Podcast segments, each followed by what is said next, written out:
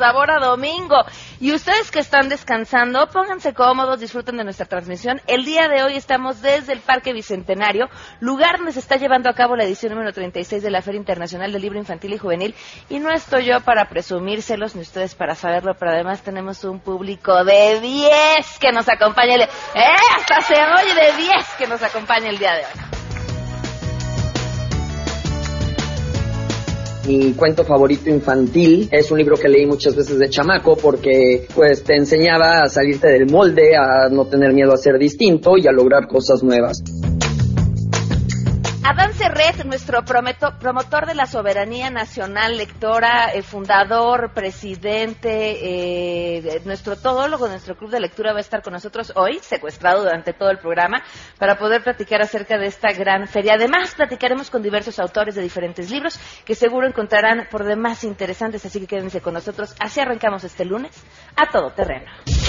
MBS Radio presenta a Pamela Cerdeira en a todo terreno, donde la noticia eres tú. Muy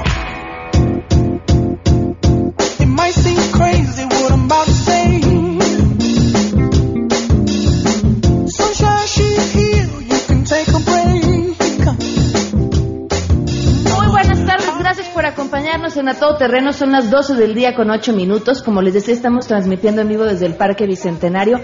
Yo no había tenido la oportunidad de estar aquí antes. Ustedes sí, conocían, es que qué lugar más bonito. De verdad, qué parque más bonito. Hay para todo. Para caminar, para la bicicleta, para la patineta, para lo que se les antoje. Y por si este lugar no fuera ya precioso en sí, la cantidad y la oferta literaria para niños y jóvenes que hay es impresionante. De verdad, ¿eh? esto es hoy un paraíso dentro de la Ciudad de México y yo les sugiero que si tienen algo que hacer, lo cancelen y que si no, corran para acá y pueden pasar todo el día de hoy, lo que queda de la tarde, en compañía de su familia. De verdad, una tarde excelente. Además, yo ya los vi, por allá hay unos food trucks, entonces al rato podemos comer por aquí. Eh, en serio, no saben qué lugar más bonito y además vamos a tener la oportunidad de platicar con diferentes autores a lo largo de este espacio, así que va a ser un, gran día para nosotros hoy. Eh, les digo cómo podemos estar en contacto a través de Twitter y Facebook. Me encuentran como Pam Cervera, voy a estar leyendo sus mensajes. Pueden llamarnos a cabina, aunque no estemos ahí, igual les tomamos la llamada 5166-1025 y el número de WhatsApp 55 33 32 95 85. Me voy a bajar tantito para platicar, ya les doy miedo que no me vaya a caer, para platicar con la gente que está hoy, el día, este día, aquí. ¿Cómo estás? ¿Cómo te llamas? Soy Maite. Ya traías un libro en la mano, ¿te lo compraste hoy? No, es que soy autora, al rato vamos a platicar. Ah, no, bueno, la que venía despistada, olvídalo, Maite, eso no sucedió. ¿Alguien por aquí que no sea autor, que venga nada más de visita? ¿O tenemos puros autores en la feria? Ah, ya vi un chamaco, pero ya le pegó a su mamá, le dijo, no, mamá, yo no quiero hablar. ¿Tú cómo te llamas? Emilio. Emilio, ¿y ya te compraste algún libro o no? Todavía no. ¿Te gusta leer? Sí. ¿Y qué te gusta leer? Mm, libros animados o de caricaturas o de videojuegos. ¿Y ya viste alguno que te gustara? Mm, todavía no. Ah, muy bien. ya cada vez que uno dice te gusta leer, pone mucha intención en cómo lo dice, ¿verdad? Sobre todo en este espacio, no nos vayamos a equivocar. Bueno, tenemos muchas cosas que comentar a lo largo de esta hora, así que vamos a arrancar de una vez con la información y saludo a mi compañera Angélica Melini.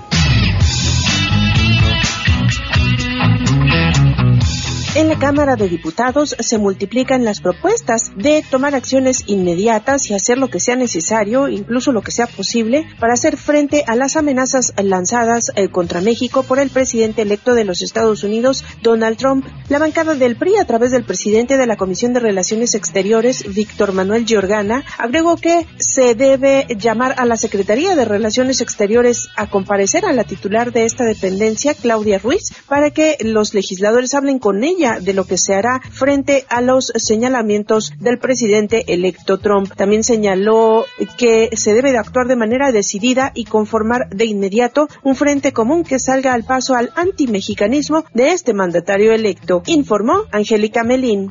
Así es, gracias. El Servicio de Administración Tributaria recordó que todos los ciudadanos que realicen compras con una tarjeta de débito o crédito durante la sexta edición del Buen Fin pueden participar en el sorteo y ganar hasta 10 mil pesos. El brazo fiscal fiscalizador de la Secretaría de Hacienda, explicó que en el sorteo de Buen Fin participan todas las operaciones superiores a 250 pesos. Asimismo, detalló que en total se repartirán 500 millones de pesos entre 149 mil personas que tendrán la oportunidad de ganar desde 250 hasta 10 mil pesos dependiendo del monto de su compra. Hay que recordar que el sorteo se llevará a cabo el próximo 6 de diciembre. Para Noticias MBS, Citlali Sáenz. Para controlar todo lo que afecta a la productividad de los cultivos en invernadero, un grupo de expertos, entre ellos de la Universidad Nacional Autónoma de México, desarrolla un sistema en el que se implementan algoritmos basados en inteligencia artificial. En México, más de 20.000 hectáreas se producen en invernadero, 70% de estas son de jitomate y le siguen chile y pimientos. Con esa tecnología se cuantifica temperatura, humedad relativa, radiación solar, acidez y conductividad eléctrica,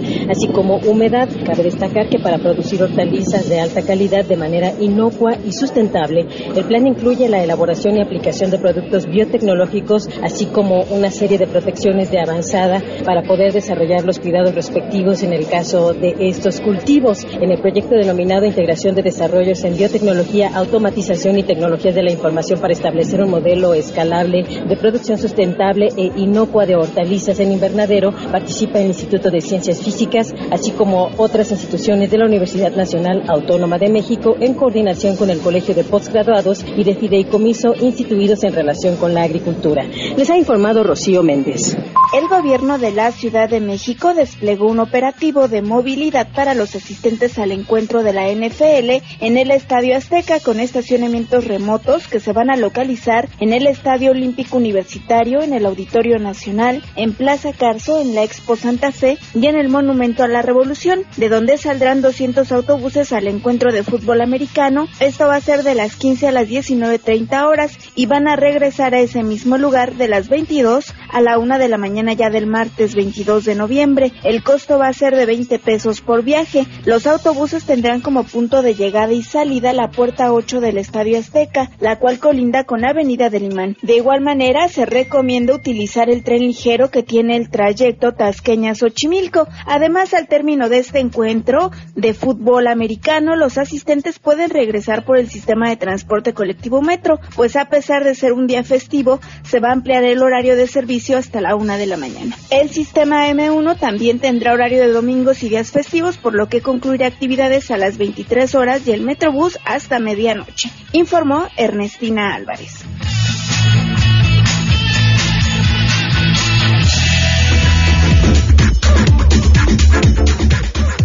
Dos del con 14 minutos y tenemos buenas noticias.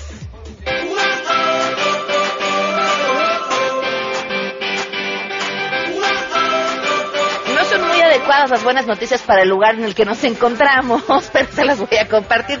Después de 15 años de investigación, el científico del Instituto Politécnico Nacional, Rafael Silva Torres, obtuvo la patente de un compuesto orgánico que aisló a partir de la planta mexicana, eh, la siempre viva, así se conoce, el cual posee una potente actividad espermicida. ¿Qué hace? Bueno, pues puede emplearla para elaborar un fármaco que contribuye al control de la natalidad. El investigador de la Escuela Nacional de Ciencias Biológicas, mediante estudios farmacológicos que practicó a la sustancia activa, corroboró que es 100% eficaz, no genera efectos secundarios, por lo que en un futuro es muy promisorio para contribuir a reducir la población a nivel mundial, la cual actualmente es cercana a los 7.500 millones de personas. El siguiente paso va a ser sintetizar la sustancia química que se aisló, realizar pruebas clínicas y poner al alcance de la población de todas las clases sociales en el mundo entero un producto barato, seguro y 100% natural.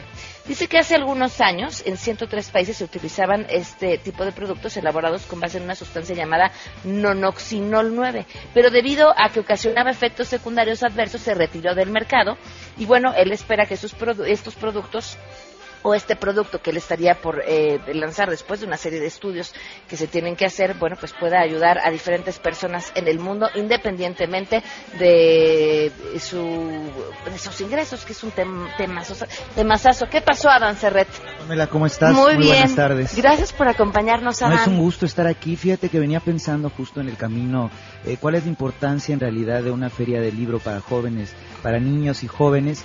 Y recordé algo que decía un escritor ruso que se llamaba Mikhail Bakhtin, y decía que no hay mayor herencia que una lengua que un ser humano pueda tener el aprender una lengua, en este caso el español y muchas otras, pero también recordé aquello que decía Humberto Eco, que los libros son un invento como las tijeras, como la rueda, y que no hay mejor momento que una feria como estas para introducir a los jóvenes en este gran invento que, como decía Borges también, no es una, una especie de desarrollo de las manos, como puede ser las tijeras, o del ojo, como, son el microscopio, como es el microscopio, sino de la imaginación y la memoria, como es el libro. Entonces, pues celebro mucho siempre que hay este tipo de eventos y más que estar aquí contigo y con ustedes. Oye, Adán, ¿te acuerdas de cuál fue el primer libro que leíste de niña? Fíjate ¿O que, qué te marcó? eh, algo que me marcó muchísimo y creo que viene muy a cuento fue adaptaciones de cuentos clásicos infantiles eh, ilustrados por grandes pintores. Recuerdo uno ilustrado por Paul Klee.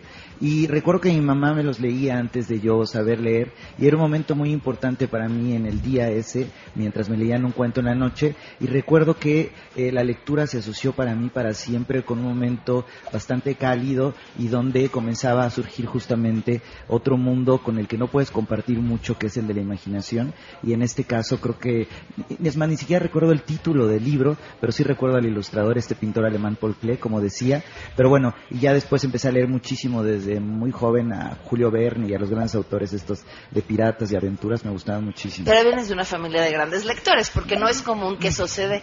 Pues fíjate que sí, sí, más o menos. Eh, mi mamá es bailarina, eh, pero le gusta mucho leer. Y a partir de allí, este, pues siempre había libros en mi casa y supongo que eso fue importante. Y también algo muy importante creo es que me trataban un poco, quizás era yo un monstruo, como adulto. Entonces a lo mejor de allí también vino esta eh, asimilación o esta idea de leer libros que no eran especialmente para niños, aunque eran para jóvenes todos. Nunca leía el Marqués de Sade de niño ni nada así. Oigan, y aprovechen, ahora que, que es el buen fin y que de pronto nos sentimos todos robados, ¿no? Porque parece que le subieron en las tiendas a los precios hace dos semanas para hoy rebajarle a lo que estaban hace tres. Eh, aprovechen que estamos aquí. Yo creo que regalar un buen libro a un niño o a un joven puede ser un regalo para toda la vida. Uno tendría la idea que, híjole, me van a odiar así como si le regalara unos calcetines. ¿No es cierto? Un buen libro, un buen libro, un libro seleccionado especialmente para ese chamaco, va a ser una historia que lo va a acompañar a lo largo de toda su vida. Claro, exactamente. Y otra cosa que me gusta mucho de los libros infantiles y juveniles, en México tenemos unas editoriales fantásticas, hacen libros eh, increíbles, es que no solo es a la literatura, no solo es al cuento, no solo es a, las anécdotas, sino también al arte. En México si algo ha habido siempre son artistas plásticos y basta darse una, una vuelta por editoriales como El Naranjo, por el Fondo de Cultura Económica, para darse cuenta de la belleza de las ilustraciones que tienen. Entonces a los niños no solo es a la literatura a la que se hace un acercamiento, sino también a la pintura, a, la a las artes plásticas, ¿no? Fíjate que sí, hace poco le compartí a mi hijo un libro de un autor con el que vamos a estar platicando, no hoy, pero dentro de dos días. Eh, es ilustrado por un grafitero. Y, y- veía el libro, tiene seis años, y como que lo que decía no lo había enganchado tanto, salvo cuando veía las ilustraciones y me decía, es que, es que esto está padrísimo, cuando de niño te das cuenta que a través de la literatura tienes oportunidad de lo que quieras, dibujar los monstruos que te vengan a la cabeza, escribir las cosas que parecerían aterradoras o hasta prohibidas. eh. Entonces te enamoras de la literatura. Sin duda, y algo que es fantástico también es que eh, los pobres ilustradores y escritores para niños y jóvenes se enfrentan al público más exigente de todos. Quizás cuando te vuelves adulto te empieza a gustar la novela histórica o la ciencia ficción, en fin, diferentes temas, pero cuando eres niño, un tema para niños tiene que ser completamente deslumbrante y un niño dice simplemente dame algo que me guste, porque exactamente no sé qué es lo que me gusta, pero sí sé es lo que no me gusta, ¿no? Es un, un género muy exigente. Oye, la, la facilidad con la que un autor pierde autoridad ante un niño. Si en dos palabras te equivocaste, si en dos palabras el niño sintió que esa historia que estabas contando no era auténtica, se acabó. Exacto, porque incluso ahora de, de- de adulto, tú puedes decir, bueno, este autor vendió 20 millones de ejemplares, pues lo tengo que respetar, pero es un niño realmente no le importa para nada, ¿no? Se está jugando un escritor en cada frase y en cada palabra la atención y la admiración de los niños, ¿no? Quizás nosotros después te dicen, es un libro de Octavio Paz y te tiene que gustar sí o sí, pero eso para los niños no funciona. Muy bien, pues acompáñenos, vamos a estar transmitiendo aquí desde el Parque Bicentenario, que es de verdad una belleza, y además en medio de la Feria Internacional del Libro Infantil y Juvenil. Vamos a una pausa y continuamos a todo terreno. Más adelante A Todo Terreno.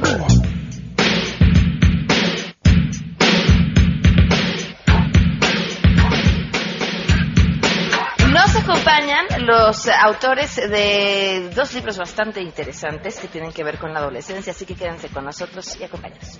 Mi cuento favorito infantil es un libro que leí muchas veces de chamaco porque pues te enseñaba a salirte del molde, a no tener miedo a ser distinto y a lograr cosas nuevas. Queremos conocer tus historias. Comunícate al 5166-1025. Pamela Cerdeira. A todo terreno. Donde la noticia eres tú. Volvemos. Pamela Cerdeira regresa con más en A todo terreno. Donde la noticia eres tú. Marca el 5166-1025.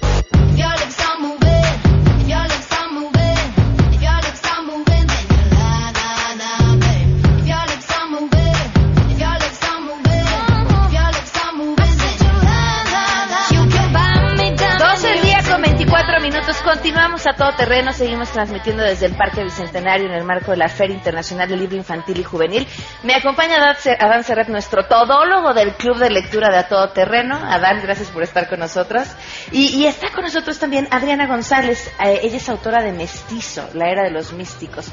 Bienvenida Adriana, ¿cómo estás? Estoy muy bien, estoy muy contenta de estar aquí. Eh, estoy muy agradecida porque me invitaron y estoy anonadada por la FILIG. Es una cosa impresionante. Yo siempre he creído que, que cuando, bueno, al menos cuando yo era niña, me vacunaban contra la lectura cuando estaba en la escuela. Entonces, como dices tú, un niño no le importa si, si es de Octavio Paz o de Gabriel García Márquez. Y ver que, que se hacen todos este tipo de eventos para fomentar la lectura para los pequeños se me hace increíble. Uno además se da cuenta que sí vivimos en un país de lectores. Bendito sea Dios, sí. Sí, y yo, y yo siento que ahorita está está creciendo. como que las nuevas generaciones están leyendo todavía más y me da mucho gusto eso. Oye, lo tuyo, eh, Adriana, es de lector juvenil.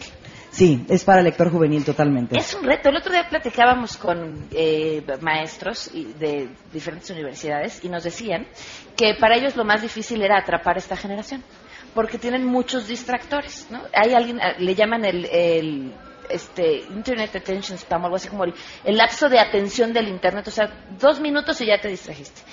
Atrapar a través de la lectura hoy a los chavos que tienen un montón de estímulos debe ser un reto inmenso. Sí, sí lo es, este, y yo siento que se me da un poquito porque yo soy una train teenager. sí, totalmente. Totalmente, este, y escribo lo que me gustaría leer. Siempre he sido muy fanática de la fantasía. Entonces yo siento que en ese, en ese, eh, por ese lado se me da un poco bien, pero sí tienes mucha razón. Eh, si no atrapas a alguien, y más al adolescente desde el primer capítulo, olvídalo. Va a dejar el libro y, ya, no le va a dar una segunda oportunidad. Entonces yo trato de, de, generar historias ágiles, que, que los envuelvan desde un principio y con las que se puedan identificar. Eh, Mestizo, estaba viendo, hola Adriana, es tu segunda novela, ¿no? Ahora. Es mi cuarta novela, es el primero de la, de la nueva trilogía, de la segunda trilogía. Sin contar el, libro, de, el cuento que escribiste a los 12 años. Que Sin contar ese cuento que, que destruí porque no quería que nadie lo leyera porque me daba vergüenza. Gracias a Dios mi mamá lo rescató. Ah, ¿en serio? Sí. ¿Y ahora que lo has vuelto a leer, qué opinas? Pues eh, de hecho fueron las bases para la trilogía original, la de los dominios del Unix negro. Entonces, mamá, ¿dónde estás? Saluda, gracias. Ah, mira, sí, sí está aquí tu mamá, muy bien. Qué interesante que, que algo que a los 12 años no te gustó, decidiste retomarlo, rescatarlo y convertirlo en una obra grande. No era tanto que no me gustara, es que me daba vergüenza, porque no sé si los otros autores se sentirán aquí ahorita, nos dicen, pero cuando llegas tú con tu libro es así de, ten, júzgame, soy yo. Claro, es tu Entonces, Yo tenía 12 años y era así de, no, olvídenlo. No, no, no, no, no, qué vergüenza. Pero ya que, ya que releí ese, eh, la premisa, dije, bueno, pues si a los 12 años yo me emocioné tanto chance y, pueda servir para, para crear un nuevo universo. ¿Y qué es lo que pasa en Mestizo? En Mestizo eh, viajamos de un estado a otro aquí en la República Mexicana y viajamos de una dimensión a otra, porque pues esa es parte de, las historias que yo he escrito, que, que viajamos a, dimensiones paralelas y las entradas o los portales a esta dimensión están en lugares específicos de México, porque a mí me gusta pues fomentar nuestro país. Y mm, es el spin-off de, de, Los Dominios del Onix Negro, que fue la, la trilogía original, Y en este seguimos a un personaje masculino eh, que ahora tiene que, que, salir adelante después de los errores que cometió en el pasado. Hablando, Pamela hablaba justamente de capturar estas nuevas generaciones y algo que me recordó ahora que dijiste de tu primer cuento a los 12 años, que lo leyeran los demás, el terror que alguien lea tu diario cuando eres adolescente, que alguien en algún momento se asome a algún poema que nadie quieres que lea. Y creo que quizás esa puede ser una de las ventajas que sigue dándote la literatura, que es a ese mundo interior que nadie más conoce, a esa mente que alguien abre para ti cuando escribe un libro, ¿no? Quizás. Sí, totalmente. De hecho, una de las, de las cosas más satisfactorias y de, de todo el proceso, desde la escritura hasta la publicación, es ya la retroalimentación ya el momento en que el libro deja de ser mío y se convierte de los lectores y llegan y fangirleamos juntas y es que esta escena y este personaje y yo también me vuelvo loca con ellos. ¿Quién quiere salir? ¿Ok? este, entonces eh, la retroalimentación con ellos es eh, es parte de, lo más eh, de lo más emocionante de todo esto. El darme cuenta de que se sumerge en este mundo y tal vez no estoy tan loca. Oye, hace rato te definías como una train, teenager, ¿era? Train teenager. Train teenager. Eh, que es bien importante mantener esa voz de adolescente para poder escribir para los adolescentes. Pero ¿cómo lo consigues? No creciendo. Nuestra Peter Pan. Ay, ¿quién tiene el síndrome de Peter Pan? Yo te digo, el train teenager es un, es un eh, término que creó un escritor español, que no me puedo acordar de su nombre, pero cuando lo, leí fue así de, yo. Yo soy esa. Yo. Porque eh, es bien divertido ser adolescente y cuando yo escribo los libros como los personajes son adolescentes, pues yo vuelvo a aquellos tiempos y, me identifico con ellos y leo literatura para adolescente, debo confesarlo. Entonces, eh, sí, ah, para, para sumergirte a ese mundo tienes que, tienes que ser un poquito inmaduro. Yo creo que de eso me sobra. Eh, pensando en esta generación también, uno en general ve las, desventajas, pero quizás una de las ventajas es que por medio del Twitter, por medio del Facebook, puedes saber qué es lo que piensan los lectores de tu libro, ¿no? Quizás antes, solo en las presentaciones de libros, tenías la oportunidad de tener un eco de qué es lo que pasaba, cómo se recibía, pero tú justamente hablando de esto, ¿cómo te relacionas con tus lectores y lectoras? Eh, yo estoy muy pendiente de las redes sociales, en lo que puedo, porque tampoco no soy muy buena en ellas. Luego es así de, y es, ya le piqué este botón que hice, pero a mí me gusta estar al pendiente de ellas y, volvemos a la retroalimentación. Me comentan, me dicen y yo siento que eso me ayuda a mejorar.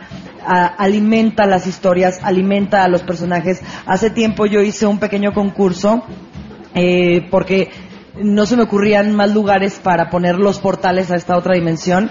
Y este las niñas me empezaban a decir no pues que en Michoacán en tal lado y que en Los Cabos en tal lado y que en, eh, Yucatán en tal lado entonces esa retroalimentación hace que también yo siento que, que crezco como, como escritora que crecen las historias y que alimentan a los personajes.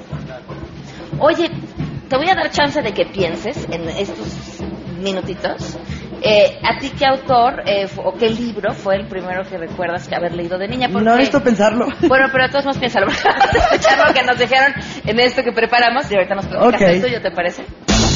Queremos conocer tu opinión a todo terreno Hola, soy Mauricio Mancera y mi cuento favorito infantil, más que cuento es un libro, era Juan Salvador Gaviota. Es un libro que leí muchas veces de chamaco porque pues te enseñaba a salirte del molde, a no tener miedo a ser distinto y a lograr cosas nuevas. Entonces es un libro que me gustó mucho y que creo que me marcó bastante. Hola, soy Sofía Macías, autora de Pequeño Cerdo Capitalista y mi libro infantil favorito es Momo porque creo que es una historia que nos enseña muy bien el valor del tiempo y las cosas que realmente importan, además de que es increíblemente imaginativo. Hola, soy Elena de Mensajeros Urbanos y mi cuento infantil favorito es Elmer porque habla sobre la importancia de aceptarnos como somos y darnos cuenta que las cosas que tenemos diferentes al resto son las que nos hacen únicos y especiales. Yo soy Enrique Acevedo y más que un cuento, la verdad es que mm, un libro de Luis Sepúlveda, del autor chileno, un viejo que leía novelas de amor, es la historia que más recuerdo de mi niñez y, probablemente de las que más ha marcado mi, vida. Tenía como 11, 12 años cuando la leí por primera vez. Habla sobre la destrucción del Amazonas, sobre la corrupción, sobre toda una serie de problemáticas muy latinoamericanas y muy vinculadas al cuidado del medio ambiente. Recuerdo que me encantaba el libro, además en la portada tenía un tucán en medio de una selva y después como reportero he tenido la oportunidad de visitar el Amazonas y trabajar en historias que me han permitido ver pues, de cerca muchas de las problemáticas que, trataba el libro y de las que me imaginaba ¿no? a través de, la lectura de esta novela. Así que, pues, eh, más que un cuento, esa es la historia que, recuerdo de, mi niñez y, que más me ha, marcado.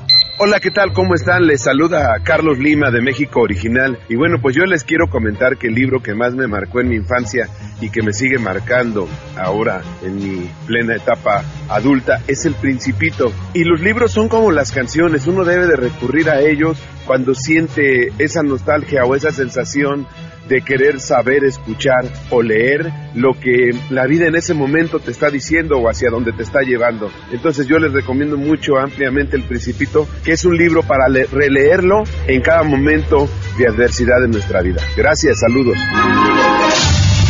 A todo terreno. Adriana, ya lo tenías en mente, ahora sí dinos cuál fue. Ya me lo ganaron. no, no es cierto. Eh, el primer libro que leí, bueno, no sé si se puede considerar totalmente infantil, yo digo que sí, fue Dos años de vacaciones de Julio Verne. Este, yo, lo leí gracias a, a que en la escuela, a los 11 años, me obligaron a leer Rayuela y a esa edad yo me pegaba un tiro.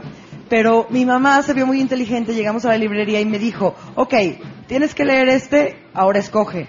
Y dije, dos años de vacaciones ya, wow. Y leí ese libro y me envolvió completamente y, me... Yo creo que lo que más se me quedó de ese libro fue la perseverancia. El hecho de cómo salen adelante los niños, aparte de que las aventuras, el barco, el que se hunde en la isla, los piratas, wow. Entonces, ese libro fue el que hizo que me, que me enamorara de la lectura. Adriana, pues invita al público a que, a que lea Mestizo. Pues los invito a todos a leer Mestizo, es el primer tomo de la nueva trilogía que es La Era de los Místicos. Si quieren aventuras, si quieren romances, si quieren eh, realidades alternas, si quieren dragones, si quieren el poder interior, pues este es un libro para ustedes. Muy bien, Adriana, muchísimas gracias por no, gracias a ustedes. Vamos a hacer una pausa y continuamos a todo terreno. Si te perdiste el programa A Todo Terreno con Pamela Cerdeira, lo puedes escuchar descargando nuestro podcast en www.noticiasmbs.com. Pamela Cerdeira está de regreso en A Todo Terreno. Únete a nuestra comunidad en facebook.com, diagonal Pam Cerdeira. Continuamos.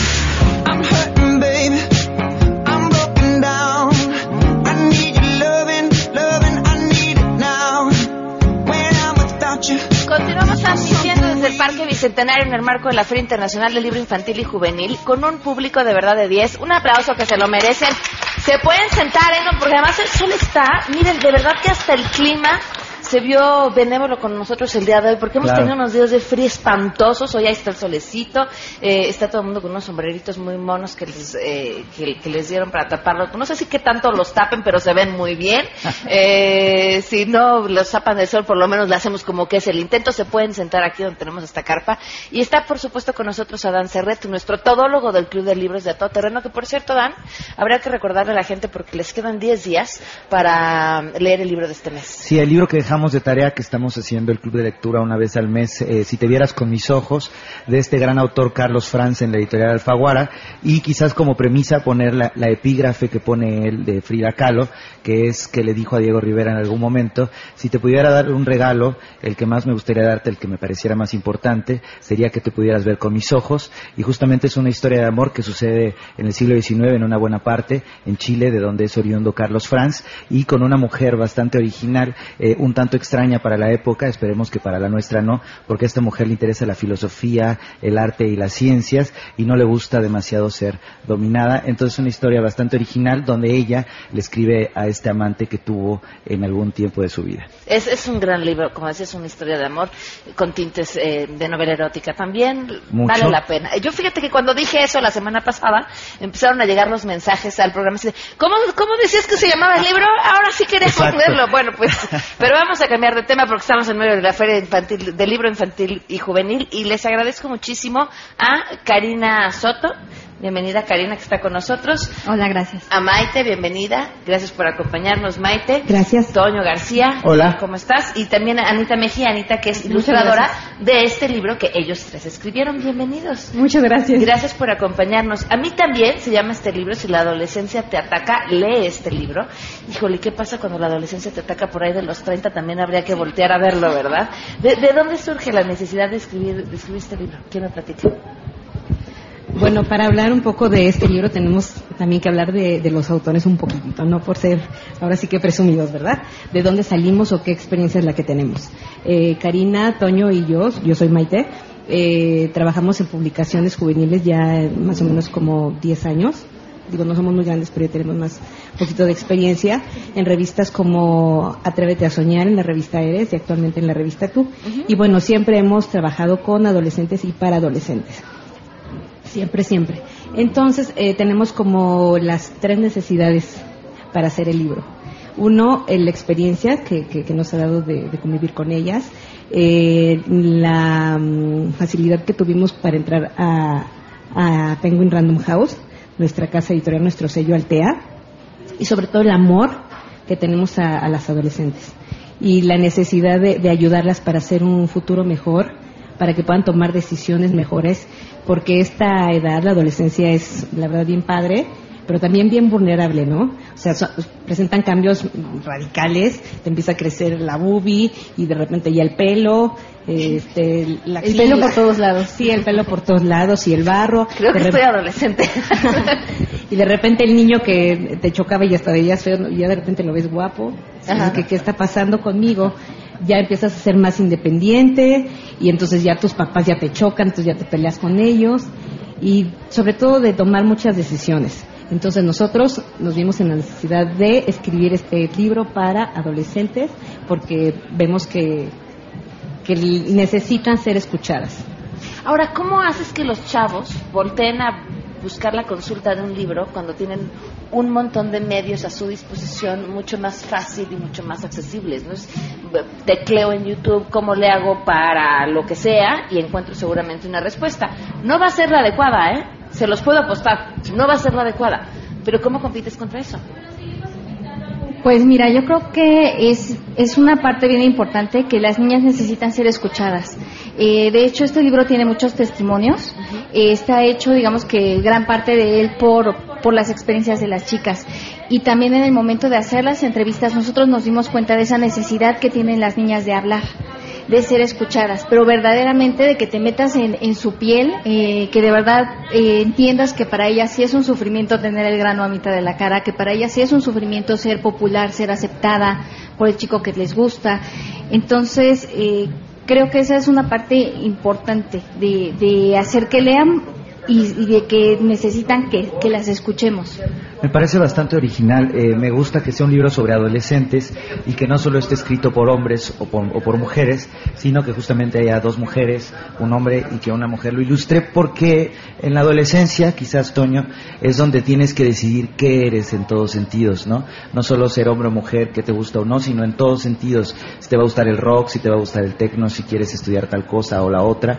Es todavía un momento para arrepentirte o para descubrir quizás que no te gusta nada. Eh, ¿cómo, ¿Cómo se enfrentan a este lugar donde no hay ninguna respuesta y todos son dudas, no? Eh, acompañando. O sea, en realidad sí tratamos de resolver algunas dudas.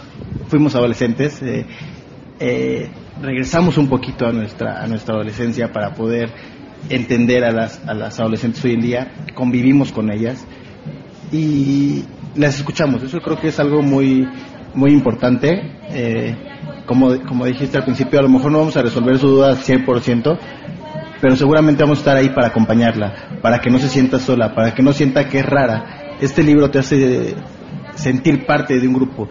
Eh, a la mí también es la voz de millones de adolescentes en realidad. Entonces, te sientes, no te sientes aislada, no te sientes rara, como como todos nos sentimos alguna vez en la adolescencia, nos sentimos solos, este libro te dice, no estás solo, lo que te pasa a ti le pasa a todos. Quiero, tengo que ir a una pausa, pero les dejo con la pregunta en el aire porque creo que es importante. Ustedes lo hablan desde el punto de vista de alguien que ha platicado con los adolescentes, decían, a lo largo de 10 años. yo que tengo una hija pisando la adolescencia y que seguramente algunos de los que nos acompañan hoy aquí están en la misma situación, estoy aterrada, aterrada. ¿Qué tan diferente lo ven? ¿Qué tan diferente lo viven? ¿Y cuáles creen que sean los mayores peligros a los que se enfrentan hoy los adolescentes? Pero vamos a una pausa y. Si tienes un caso para compartir, escribe a todoterreno.mbs.com. Pamela Cerdeira es a todo terreno. En un momento continuamos. Estamos de regreso. Síguenos en Twitter, arroba Pam Cerdeira, todo terreno, donde la noticia eres tú. Continuamos. Son las 12 del día con 50 minutos. Continuamos en A Todo Terreno, transmitiendo desde el Parque Bicentenario. Estoy platicando con los autores de A mí también y les preguntaba antes de irnos al corte eh, a qué se enfrentaban o cuál creían que era el mayor riesgo al que se enfrentan hoy los adolescentes. Yo creo que, que, el mayor riesgo que, se enfrentan actualmente es las redes sociales, tal cual. Eh, es algo que, que cuando nosotros éramos adolescentes no había.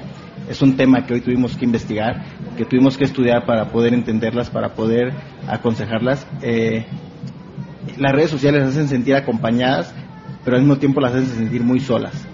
Eh, tenemos un, un, capítulo que es de los más importantes, que es el sexting, que es algo que no había antes, que las tiene muy empoderadas, que piensan que pueden dar que sus fotos, que nada más se la van a dar a un chico, pero en realidad están en todos lados. Creo que ese es uno de los temas más, más peligrosos, el, la seguridad virtual. Yo creo que ese es el, el tema más peligroso que a lo que se exponen hoy en día las adolescentes.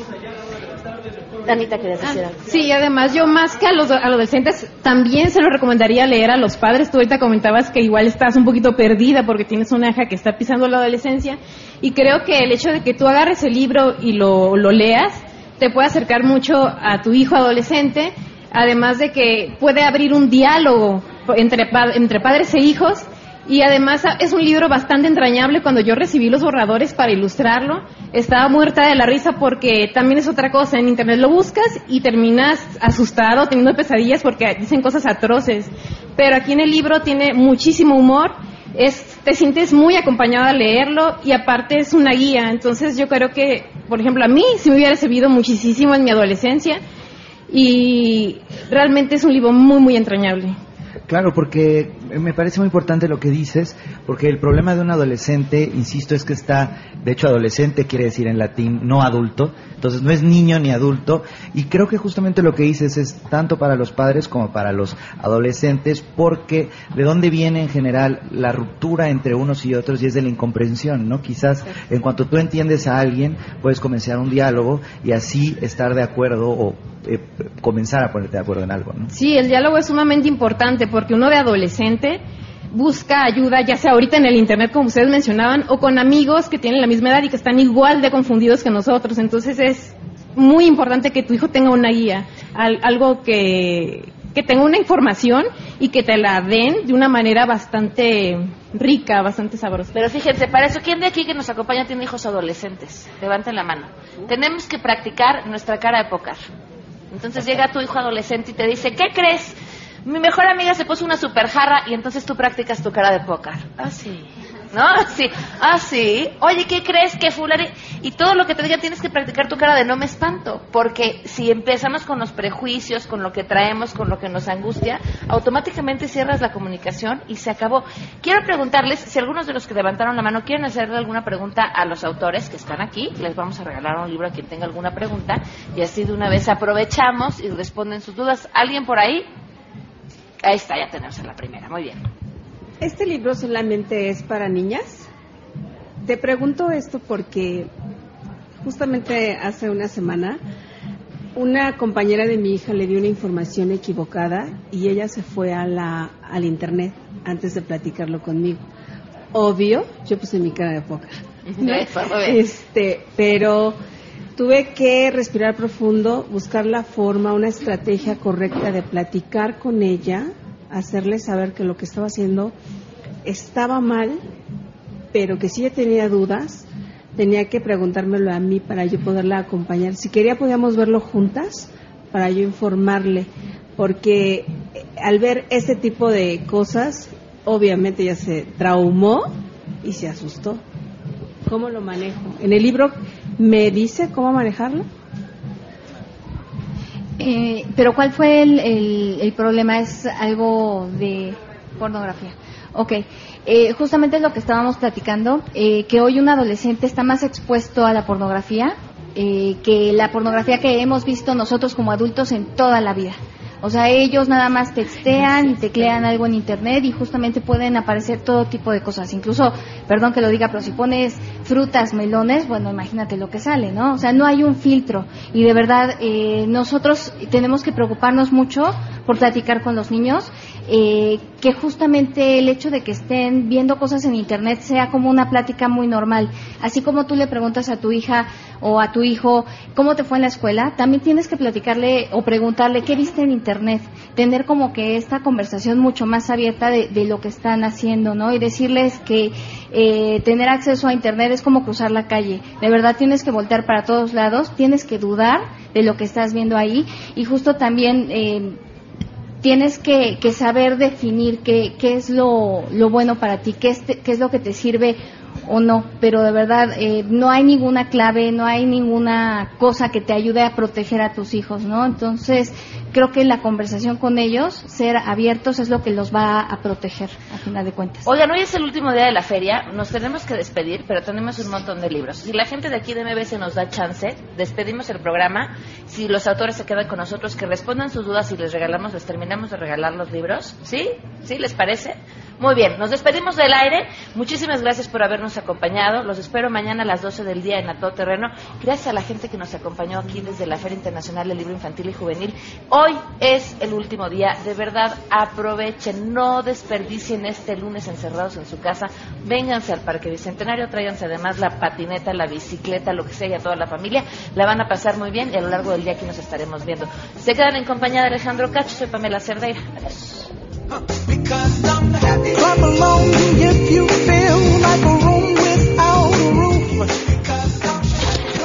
MBS Radio presentó a Pamela Cerdeira en A Todo Terreno. Te esperamos en la siguiente emisión, A Todo Terreno, donde la noticia eres tú. MBS Radio, en entretenimiento, estamos contigo.